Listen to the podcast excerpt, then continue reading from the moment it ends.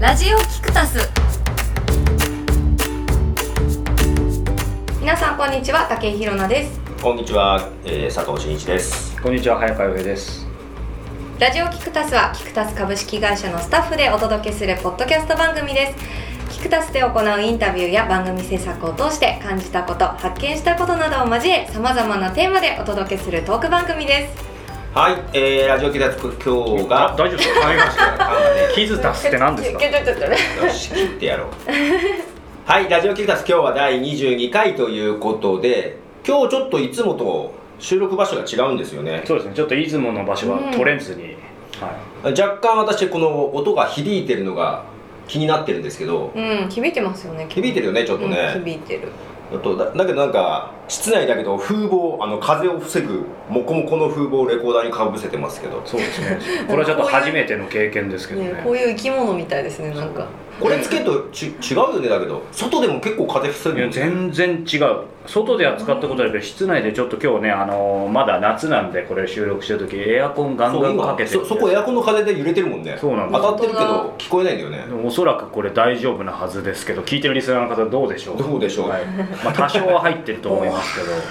はえけど多少も消えないなんか結構消える気がするんだけど いや、えー、と消えてるんですけど今ちょっとリスクヘッジで多少入ってると思いますってビビって言っただけですなんでそういう保険を、はい、はい、すいませんい性格出ますねなんか、はい、で今日はあの月の初めということでまずフリーテーマ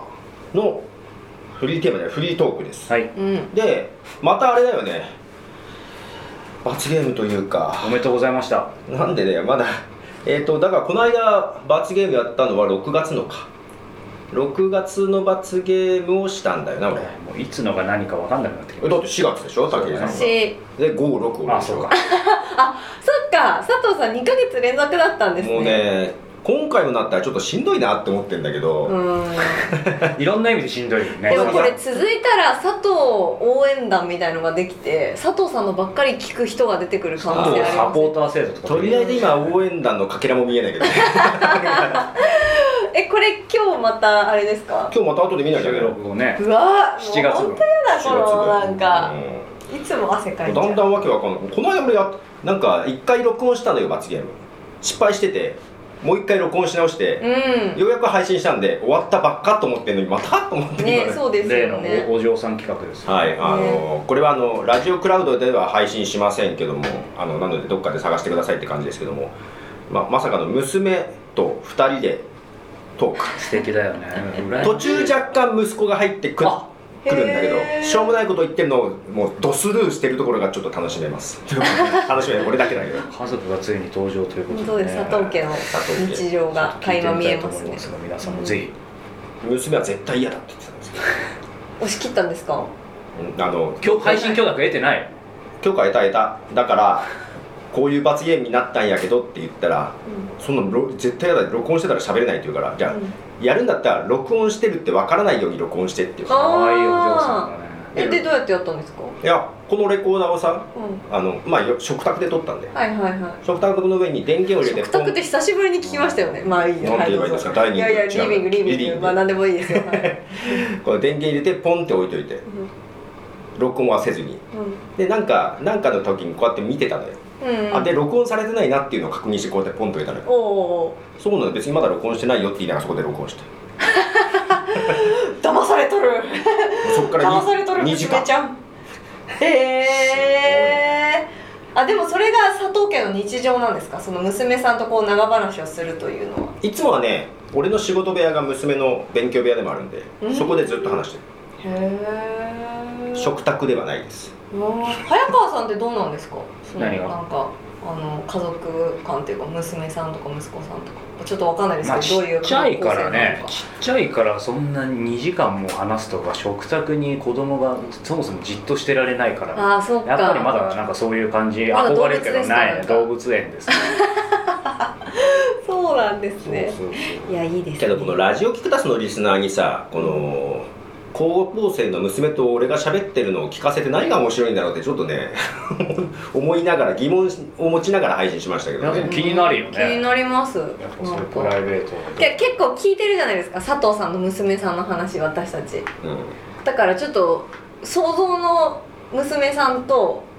喋ってる娘さんのこあうーなんていうんですかギャップというのが楽しみですねあけどあれ AI だから実在しないからね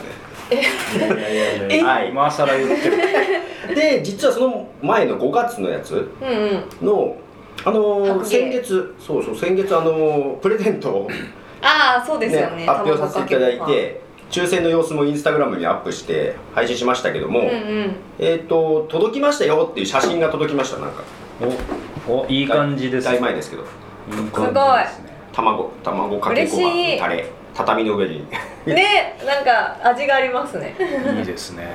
当選してめっちゃ嬉しかったですとても美味しくいただいてますということでしたよかったです、イえエーっていう話を前回したらーイはいうんうんさらにそれも聞いてもらったらしく、あそうんんんそうそうそうそうで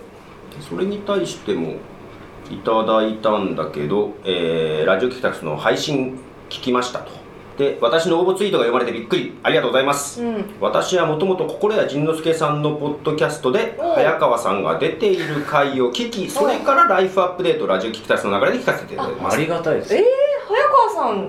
出たことあるんですたかまにあのーお手伝いさせていただいてるクライアントさんの番組にあの遊びに行った時にそのまま出ちゃうみたいなそうなんです、僕ね、はもう僕は隠れてもうそーっとうんあのしておいてくださいって言うんですけどあの皆さんにこうどうぞ引っ張り出どうぞされてみたいな話しかけられたりするよねででで喋るとちょっと結構意外とあのね調子に乗って喋っちゃうんで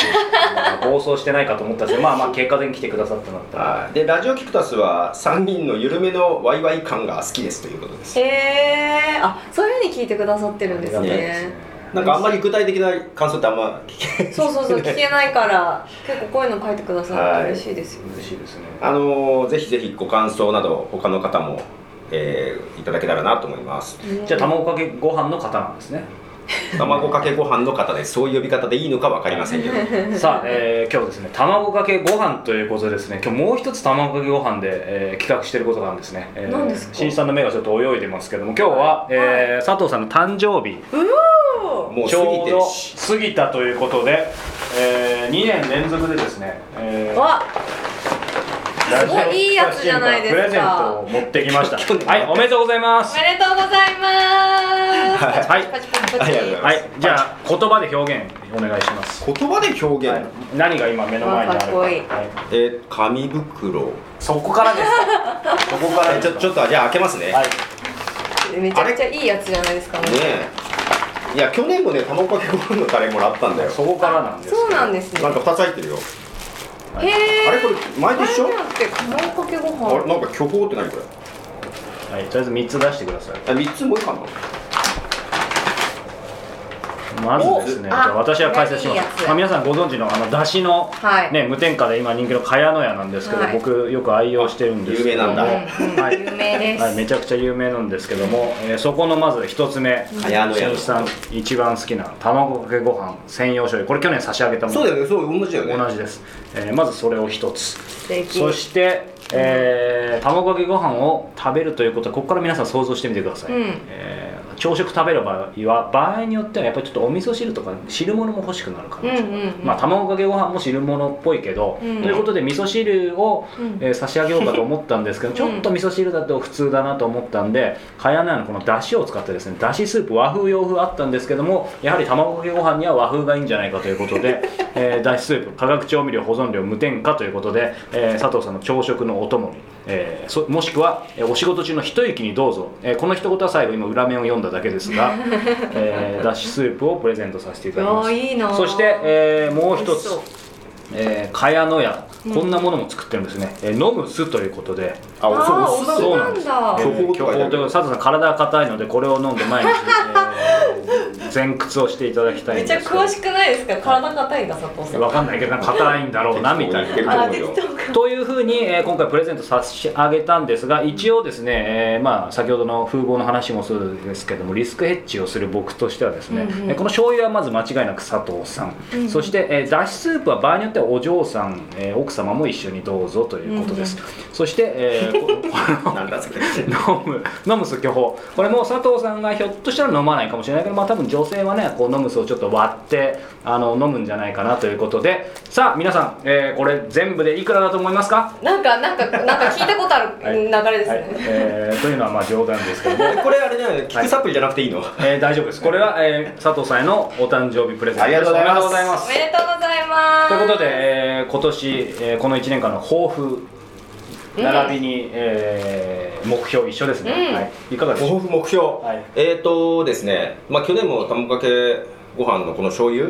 専用醤油もらいました、はいえーこれ家族でた食べたんだけどねおうえーとまあ、その後ですね、えー、と中性脂肪の値が高いということで、えー白いご飯あまり食べるなとお医者さんに言われていますが、えーそんなことは気にせずどんどんご飯食べていこうと思いますはい素晴 らしいまあできれば卵玄米かけご飯にしてください、ね、玄米ご飯ダメそうですけどねはい、まあ、ぜひ食べてくださ いありがとうございます。はい、でさね、晴れが当たったランランさん、まあ、ココレアさんの番組からってことですけど、この間そういえばココレアさんの番組収録行ってきてさ、あお邪魔してきたんですえけど邪魔し佐藤てきてささん、うんああそうなんですねのーびっくりしたのが、まああんまり喋らないように端っこでそーっと聞いてようかなと思って聞いてたんですけど、なんだろう、こなんか収録場所スタジオとかそんなとこじゃないのよ。うんうんうんうんホテルの一室で。そうなんです、うんなんかガチャガヤガヤしてるとこで撮る時もありますもあよねるけどその時はホテルの一室で、うんうんその前に行った時は京都の事務所だったんだよ、へえーうんまあ、ホテルのこ今回東京のほ都内のホテルの一室うで、んうん心屋さんがいてあの一緒にやってるイキさんうんうんうんうんとあと収録のスタッフと、まあ、ちょちょっとお邪魔ピンポンお邪魔しますみたいな感じで入ってって、でセッティング準備始めちゃう録音の準備始めてて、うんうんうんなんかそその間にまあこんなこと最近こんな感じってだ雑談してたじゃない、うんうんうんもう録音されてたんだよねへえいつもそうですそうねそのままどれぐらい1時間半2時間半ぐらいだーっと喋ってうんおしまいって感じでへえ区切りなくいつ始まったのいつ終わったのみたいなそう知らない間に始まってそうなんですねあじゃあ本当にこうリラックスした状態の本当に素な感じものを録音してうん配信されてるんですね、そうびっくりしたああなるほど、前回京都で聞いた時よりもさらに そんなその時はねうん前回はなんだっけ動画でラライブ配信もしてたのようんさら配信しながら収録だったから若干そっちに対する意識もあったけどもう関係なくもう本当にプライベートな感じでだーって喋っておしまいって感じだったからすごかった面白かっへたー面白いいいです ねまあ、まあどの番組もね結構ナチュラルに最近ラジオとかも撮ってるの多いけど、まあ、本当にナチュラルですよねかなりナチュラルうん台本ないと思うだからかなり本音な感じで聞けるんじゃないかなと、えやっぱそういうところがあの番組を聞きたいってまたなるうん、だからその空気感がすごくなんでしょううんだかね、ら聞き続けてる人はずっとだから聞いちゃう感じはう、ん、うんうんファンの方ね多いですよねそうそうそう早川さんも行ったことあるんですよねもちろんもうそのお邪魔した時もそうだし、うんねまあ、そもそも初回というか番組のプロデュースから関わらせてもらってるかはいらはいどこでやるかって、そうですねまあ、そのホテルっていう意味では初回はですね、うん実は、えー某ホテルの一室じゃなくてですねラウンジだったんですあよーうんうんなのでやっぱりちょっと緊張感逆に漂ってう、んまあ、そこは結果的にはそこからうまくみんなほぐれて現在に至るんですけど、うん周りに人がいてって感じラウンジってえっとねラウンジなんだけど一応奥の方で、えあーっと半個室までは行かないんだけどうんでもそこでもやっぱ喋ったらそれなりに声張ったらさ、うんうん、今日の話じゃなくて響くから、うんこれ大丈夫かなと思ったんだけどやっぱり、まあ、今平野さん言ってくれたけどやっぱりね番組ってスタイルって全然違うよね。きっちりスタジオで撮った方がいいっていう人もいれば、まあ、ここううちみたいにちょっと緩く、まあ、心屋さんみたいにもっと緩くっていう人もいると思うしその場所とかってどどどなたが決めるんですか基本的にはその菊田さんとなんでしょう番組の主役主役っていうんですかクまあクラライイアアンントトさんとお話ししてそうだね方向性を決めるみたいな感じで、やっぱりね音のこと考えたらスタジオの方が一番いいの間は違いない、当然うんうんなんだけそどうですよねやっぱりうんフレキシブルさっていうかさ、うんどこでも録音して収録してっていうのができるっていう強みもあるからポッドキャストの場合は、うんうんうんあとだから音質とやっぱ継続していくためのねやっぱり無理して毎回スタジオだとちょっと時間取るの無理とか言うんであればじゃあもう取れる時にポンと取れるようにしましょうとかいうそのやりやすさとなんそかうだねうんどこで落としどころっていうそれはやっぱり僕らとしても仕事でやってる以上、うんそのね、全部できません全部できますっていうんじゃなくて、うんその中でどうそうクオリティとそのバランスを取るかっていうそこはなかなかもちろん難しいところでもあるんですけど今なあんだろうそうごめんなさいそうそうそうで前ちょっとお邪魔した長谷の金曜は聞き込み寺うんの収録はも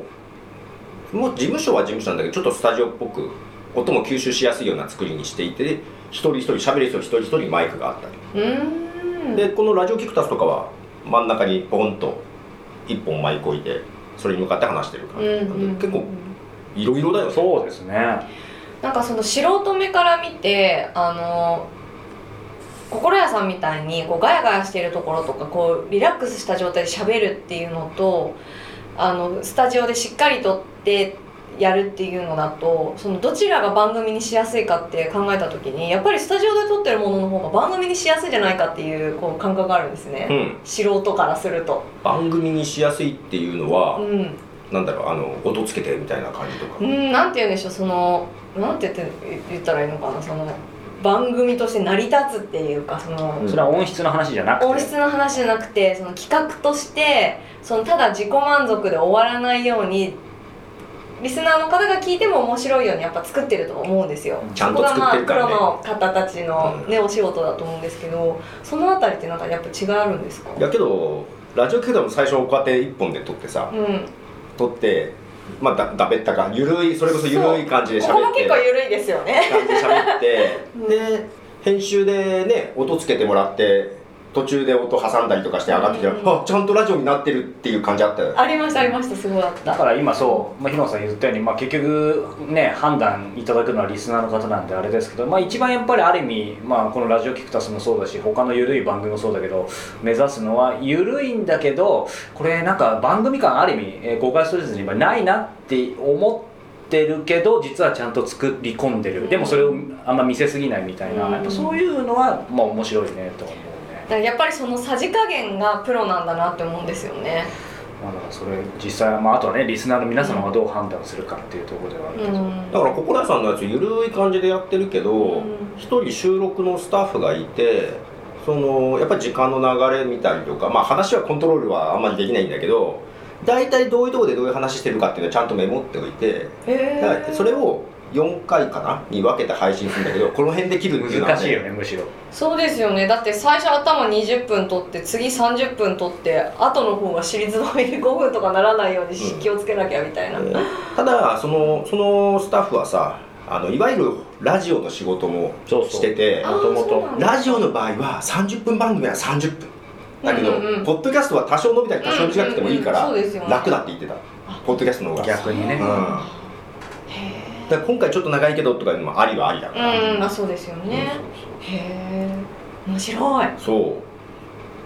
だから編集大事なんだけどねそうですなかなか伝わらないとこだけどそうそうそうそう、うんそこがやっぱ決め手だと思う特にテレビよりもラジオって編集点って分かりづらいです確よかに、ね確かに作ってくれるといいんだけど確かに、うんなかなか作ってくれなかったりとうか、ん聞いてる方もなんかずっとつなぎで撮ってあの状態出てる状態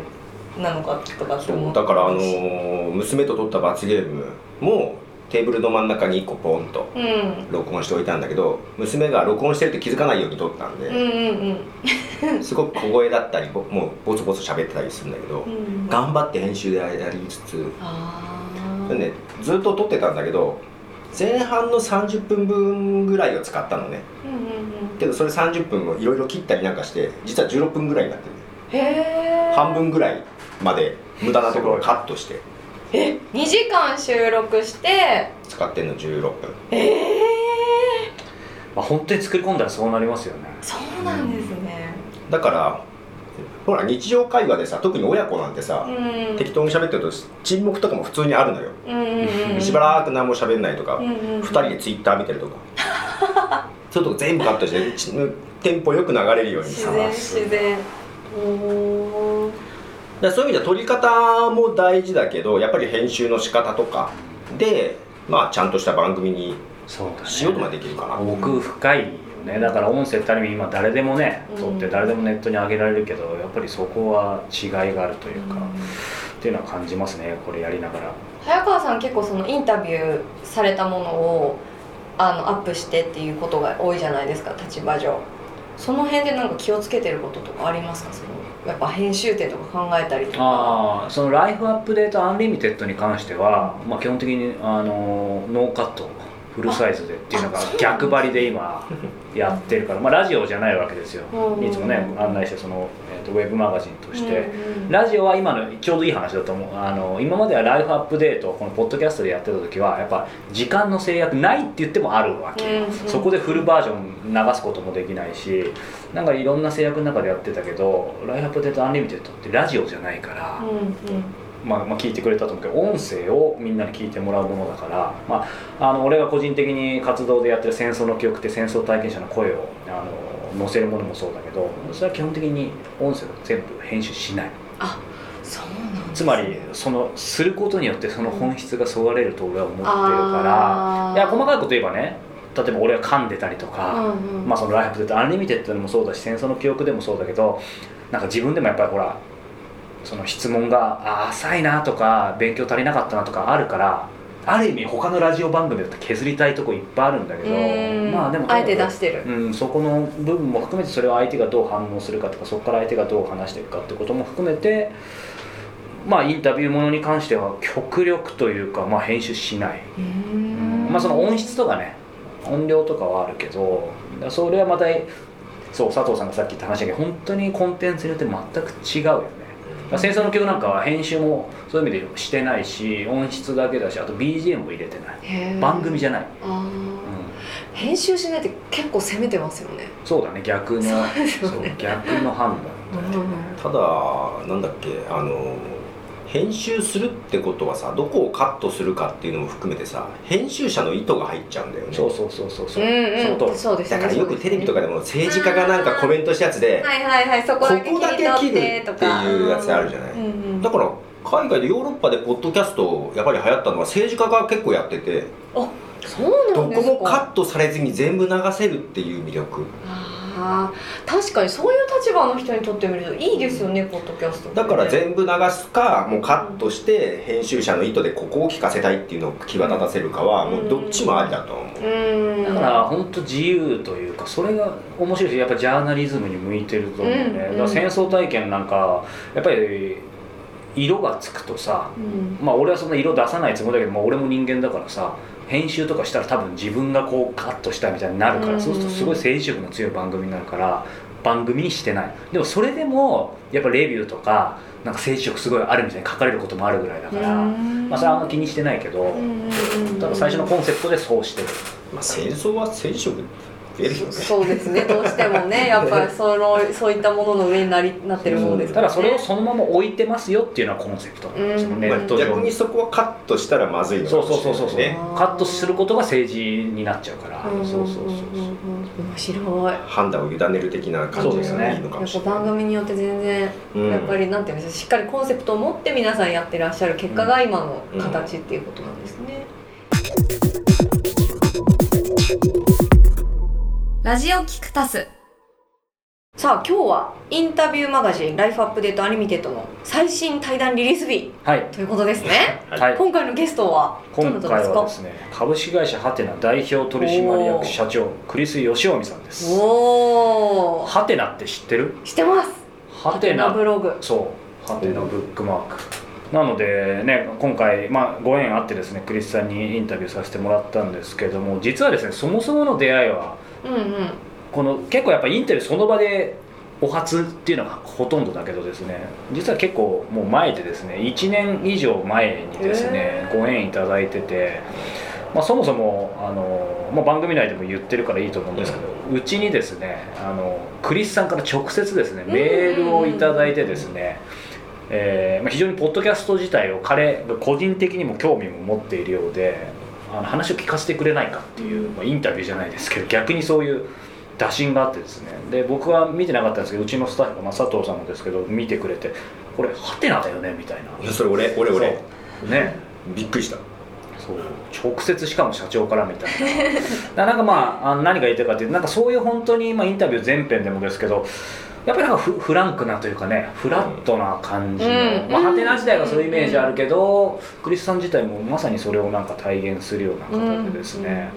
まあ、非常に面白かったんだけどまあ最初東京でハテナの東京本店あれ本社あまたこれ怒られちゃうほインタビュー中でも本店本店って言かってました本店に行って根津美術館のすぐ近くなんで素晴らしいところなんですけれどへもーそこで多めにかかってその後ね、えー僕と佐藤さんがまたそれこそ去年かうん心屋さんだったりですねまあいろいろちょっと京京都にいらっしゃる方に会いに行く機会があってその時にクリスさん京都にお住まいで本社にもいらっしゃるんでそこでもねうんちょっと一緒にご一緒して話したりどどうでした、まあ、栗さん佐藤さんも何か買っててどんな感じですかこれハテナさんのことを考えるのはすごく難しいんだよ俺最初から知ってるんであむしろねうんあのハテナの社名にもあったなんで人力検索うんハテナ人がに調べてもらうっていう検索サイトをやってた頃から知ってて、うんうんうんで創業者が近藤さん近藤さんはいね、が結構カリスマ的な部分もあって、うんそれを継いで2代目っていうのは知ってたんだけどどういう人か知らなくってお会いしてあこういう人なんだなんかすごくそのねうちに対する問い合わせも社長自らやってくるってところも含めて、なんか人当たりもすごくいい感じであこういう人が今ハテナやってるんだっていうのはすごく面白かった。ねうん今言ったようにねその近藤さんもみんなご存知の方多いと思いますけどそのカリスマ社長近藤さんの後を継いでっていうのはやっぱ相当プレッシャーあると思うんですけど、まあ、その辺も僕は忌憚なくいつもね突っ込んで聞いちゃってはいるんですけど、